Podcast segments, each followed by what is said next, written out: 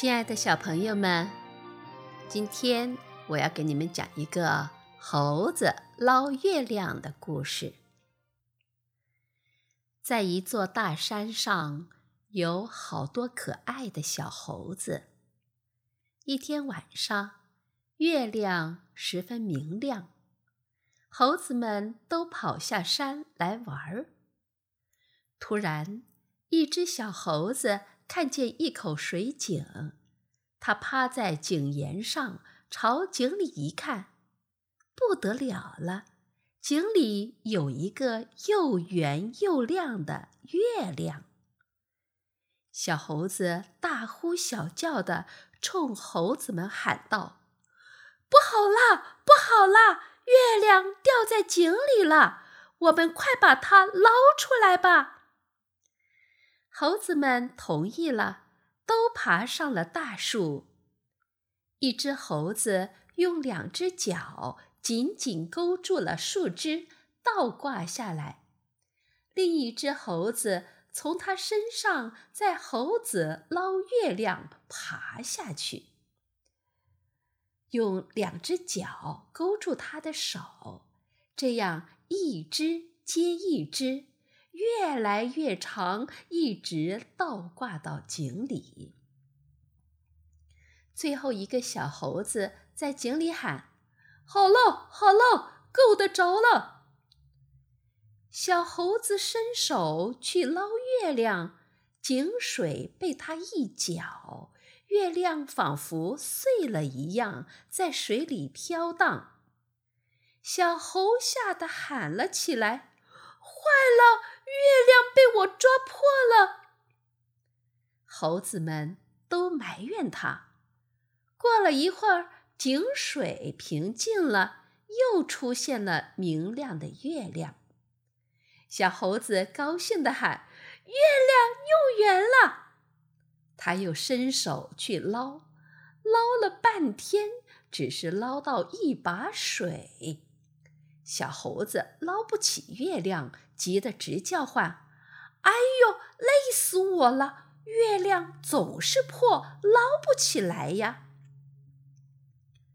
这时候，最上面的猴子抬头一看，又圆又亮的月亮还好好的挂在天上，就对大家说：“你们看，月亮不是好好的挂在天上吗？在井里的是月亮的影子。”大家快上来看月亮吧！猴子们赶忙抬头，果然皎洁的月亮就挂在空中。大家看着又圆又亮的月亮，欢快地笑起来。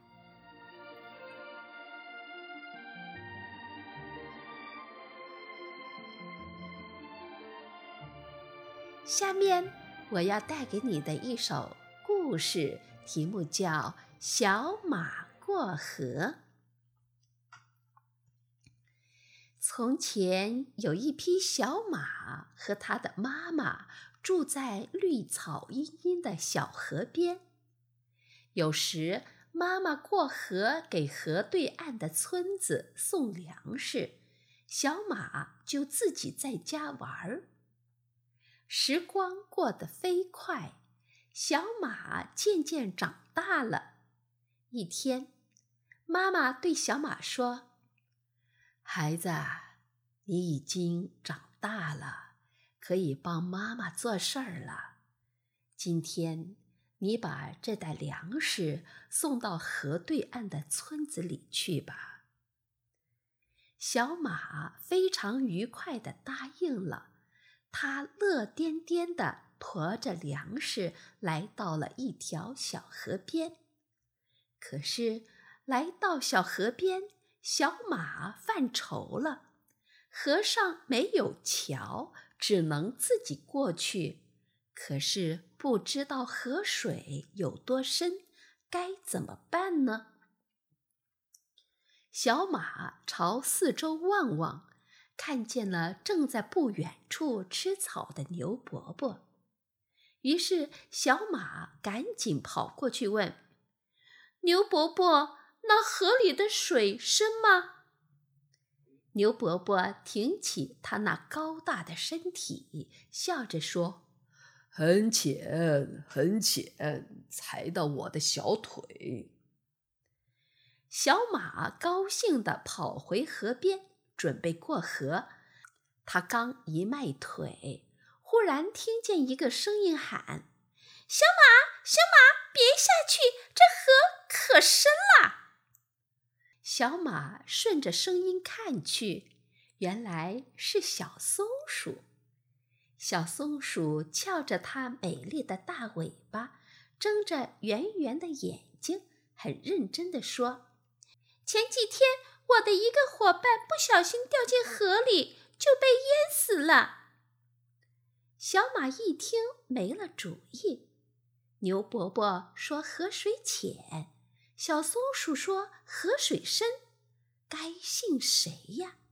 还是回去问问妈妈吧。”回到家后，小马把经过告诉了妈妈。妈妈启发他说：“你比牛伯伯小，但比小松鼠又大很多。你自己想想，就会知道自己能不能过河了。”小马听了妈妈的话，驮着粮食又回到了小河边。他小心地试探着，一步一步地过了河。原来河水既没有牛伯伯说的那么浅，也没有小松鼠说的那样深，小马刚好可以过去。小朋友们，接下来我给你们讲一个故事，题目叫《狼来了》。在一个小山村里，一个小男孩在每天太阳升起的时候，就赶着全村的羊去村外的一个山坡上放羊的工作，看着简单。可是也需要勇敢和机智，因为有时候狼会出现叼走小羊。因此，大人们叮嘱孩子要保护好羊群和自己。看见狼来了，就大声求救，村里的人就会来救他的。放羊的工作虽然轻松。可老是做同一件工作，也没有人来陪伴他。小男孩觉得乏味、孤独。一天，小男孩赶着羊群来到山坡上，他看看四周没人，就对着村子大声喊道：“狼来了！救命啊！狼来了！”村民们听见呼救声。都赶紧放下手中的活儿，急急忙忙地向山坡上跑。可到了山坡上，却没有看见狼。小男孩看着村民们紧张的样子，觉得很有趣。过了几天，他又对着村子喊了起来：“狼来了！救命啊！”村里人听见了，都在想。小男孩是不是在说谎？可为了安全，他们还是急匆匆地跑上山坡。看到孩子跟羊群都好好的在那里，并没有什么狼。又过了一段日子，一天，小男孩正在放羊。忽然看到不远处有一只狼，正虎视眈眈的注视着他。小男孩吓坏了，赶紧拼命喊：“狼来了！狼来了！快来人呐！”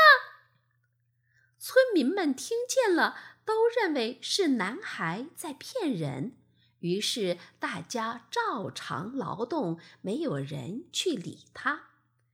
小男孩看到村民们都不来救他，非常后悔自己以前欺骗了大家。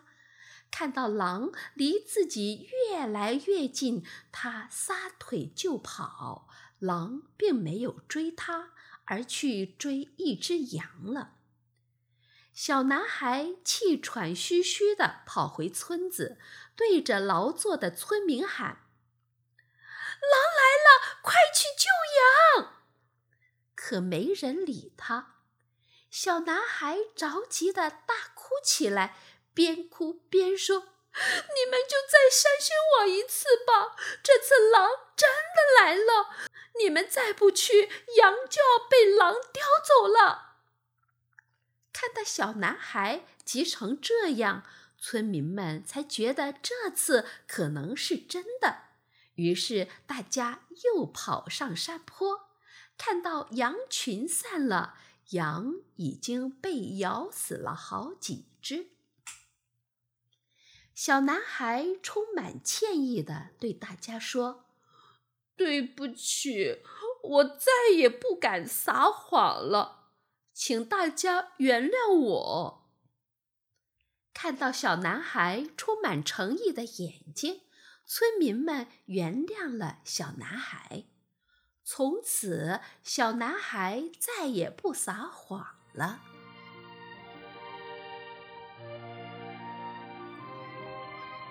接下来，让我给你讲一个渔夫与金鱼的故事。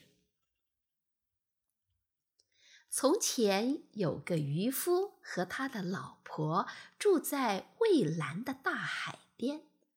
他们在一所破旧的泥棚里，不知住了多少年。每天，老渔夫出去撒网打鱼，老太婆就在家里纺纱直布。有一次，渔夫一天都没有捕到鱼。在太阳快下山时，他终于网到了一条鱼，而且是条金鱼。金鱼开口哀求：“放了我吧，老爷爷，把我放回海里去吧，我会给你贵重的报酬。为了赎身，你要什么我都答应你。”老渔夫大吃一惊。心里有些害怕，他打了三十三年鱼，从没有听说鱼会说话。他把金鱼放回大海，还亲切地对他说：“上帝保佑你，我不要你的报酬，游到蓝蓝的大海去吧，在那里自由自在的游吧。”渔夫回到家，向老婆讲起今天的怪事，没想到老太婆指着他大骂：“你这个老糊涂，不敢拿金鱼的报酬，哪怕要只木盆也好，我们那只已经破得不成样了。”于是老渔夫就走向蔚蓝的大海，试着呼唤金鱼。大海微微泛起波浪，金鱼向他游过来，答应了他的要求。老渔夫回到老太婆那儿去，看见家里果然有了一只新木盆，但是老太婆骂得更厉害了：“你这个傻瓜，只要了一个木盆，木盆值多少钱？快向金鱼要座木房子！”老渔夫只好走回蔚蓝的大海，再次呼唤金鱼。这回蔚蓝的海水发起浑来，金鱼向他游过来，又答应了他的请求。待渔夫回去后，小泥棚已经无影无踪了。在他面前是座明亮的木房子，十分精致。可老婆却仍不满足，指着丈夫破口大骂：“你这个蠢货，只要了座木房子，快快告诉金鱼，我要做世袭的贵夫人。老渔夫无奈的又走回海边，开始叫唤金鱼。这时，蔚蓝的海水不安静起来，金鱼游了过来，又答应了他的请求。这次，渔夫回去看见一座高楼大厦，他的老婆站在台阶上，穿着名贵的黑貂皮背心，佩戴着华丽的饰品。他正在鞭打勤劳的奴仆，揪着他们的头发。老渔夫说道：“尊敬的贵夫人，你现在总该满足了吧？”老太婆还是骂了他一顿，把他派到马房里去干活儿。过了半个月，老太婆又发脾气了，她再次让老渔夫到金鱼那儿去，告诉金鱼：“我要当个自由自在的女皇。”老渔夫吓了一跳：“你怎么了？难道疯了？”走路说话你都不会，你会被人们笑话的。老太婆气得打了老渔夫一个耳光，吼道：“快去！”老渔夫跑回大海，蔚蓝的海水变得又阴暗又可怕。他开始叫唤金鱼。金鱼向他游过来，再次答应了他的要求。老渔夫回到家，看见老婆在宫殿里面，他当了女皇，大臣和贵族围绕在他身边，给他斟上美酒，供上美味，一群威武的侍卫站在他周围，保护着他。老渔夫吓得连忙对老太婆双膝跪下，说道：“威严的女皇，你现在总该满足了吧？”老太婆看都没看他，就吩咐侍卫把他从眼前赶开。又过了两周，老太婆的脾气发得更厉害了。她派大臣去找老渔夫，老太婆对他说：“快告诉金鱼，我不高兴当女皇，我要当海上的女霸王，这样我可以让金鱼来侍奉我，听从我的命令。”老渔夫不敢违抗，于是他迈着沉重的脚步走向大海。这时，海面上起了黑色的大波浪，愤怒的波涛翻滚起来，仿佛在奔腾、狂吼。他又开始呼唤金鱼，金鱼向他游过来，问道：“你要什么呀，老爷爷？”老渔夫说完老婆的要求后，金鱼一句话也没说。只用尾巴在水里一划，就游回了大海。老渔夫没有等到回音，就走回老太婆那儿。结果他看到，在他面前的仍旧是那所小泥棚，老太婆正坐在门槛上，摆在她面前的仍是那只破木盆。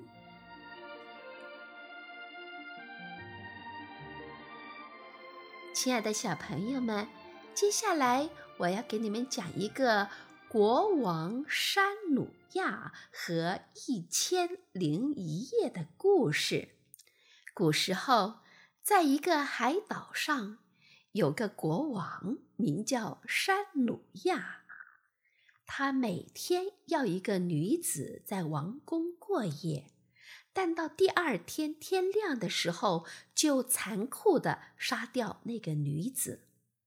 这这样三年下来，整整杀掉了一千多个女子。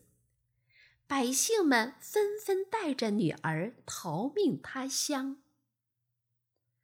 但国王仍然威逼宰相每天替他寻找年轻女子，因为年轻女子有的死于国王的虐杀，有的逃之夭夭，以至于宰相找遍了整个城市，也找不到一个女子。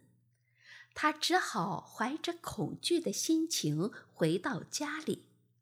宰相有两个女儿，长女叫桑鲁卓，二女儿名叫多亚德。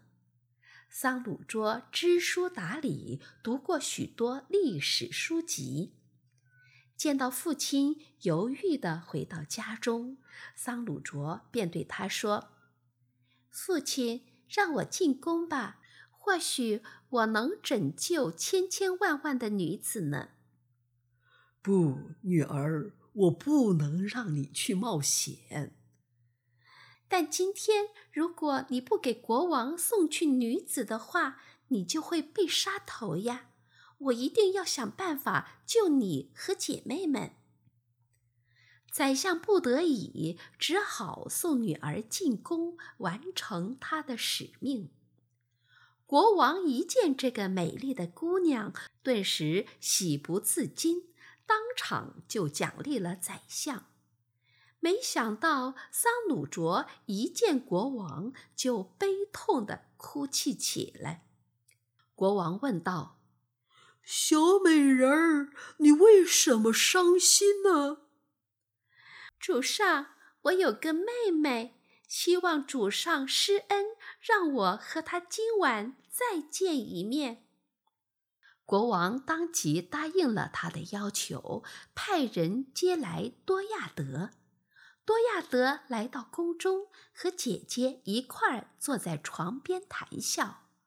多亚德说道：“姐姐，我最爱听你讲故事，今晚你给我讲个故事好不好？”